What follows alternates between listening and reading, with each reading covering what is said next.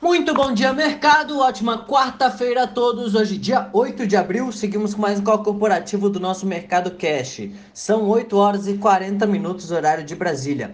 Índice S&P 500 futuro indicando alta de 0,7% e o índice WZ das ADR de empresas brasileiras na Bolsa Americana indicando alta de 4,39%.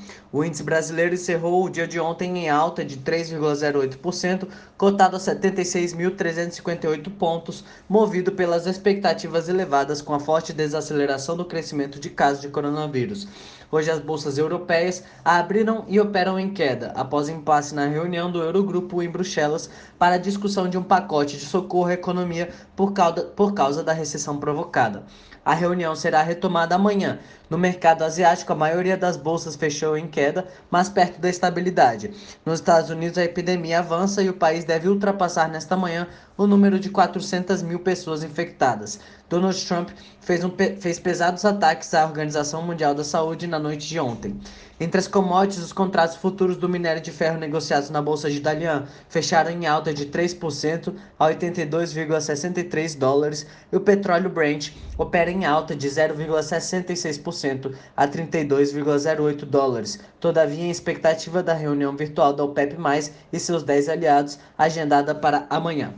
No cenário corporativo, temos notícias da Petrobras, na qual divulgou relatórios de produção do primeiro trimestre em 27 de abril e o relatório de desempenho financeiro em 14 de maio, após o fechamento dos mercados, segundo o comunicado. No dia 15 de maio serão realizadas duas webcasts para comentar os resultados às 10 horas em português e às 11h30 em inglês. Já a Superintendência do CAD aprovou o acordo entre a Petrobras e a Eagle. A estatal anunciou a venda de quatro campos na Bacia Tucano para a Eagle por 3,01 milhões de dólares.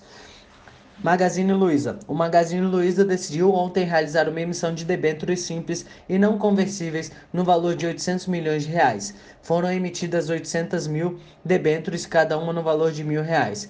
As debêntures vencerão em 340 dias, ou seja, no dia 13 de março de 2021. Os papéis pagarão 100% da taxa diária DI e mais uma sobretaxa de 1,5% de juros ao ano. As debêntures serão inicialmente negociadas na B3, que fará a custódia eletrônica dos papéis. A diretoria do Magazine Luiza informou que contratará uma ou mais instituições financeiras para fazer a distribuição dos papéis no mercado. Banco do Brasil. O Banco do Brasil comunicou ontem que vai cumprir a resolução do Conselho Monetário Nacional e pagará dividendos de 25% aos acionistas em 2020, como foi estabelecido na segunda-feira desta semana.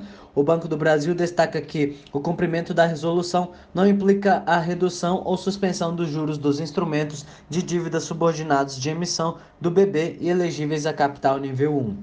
COSAN. A COSAN suspendeu as projeções financeiras para 2020, seu guidance, com a evolução e os impactos do coronavírus em seus negócios e das empresas do grupo. A empresa disse que o atual contexto é de incertezas e os cenários mudam rapidamente a cada dia. A companhia poderá retomar a publicação de projeções tão logo que tenha maior clareza acerca dos possíveis impactos em seus resultados. A COSAN ainda informou ter implementado desde o início um plano de contingência visando garantir a preservação da saúde e integridade de seus colaboradores, bem como a segurança e a continuidade das operações essenciais de cada uma de suas empresas. Este plano vem sendo avaliado a cada dia e atualizado em função da evolução desta pandemia. BR Properties. A BR Properties anunciou a emissão de 250 milhões de reais em debêntures a 137% do CDI. Por hora são as principais notícias. Desejo a todos um excelente dia e ótimos negócios. Um forte abraço.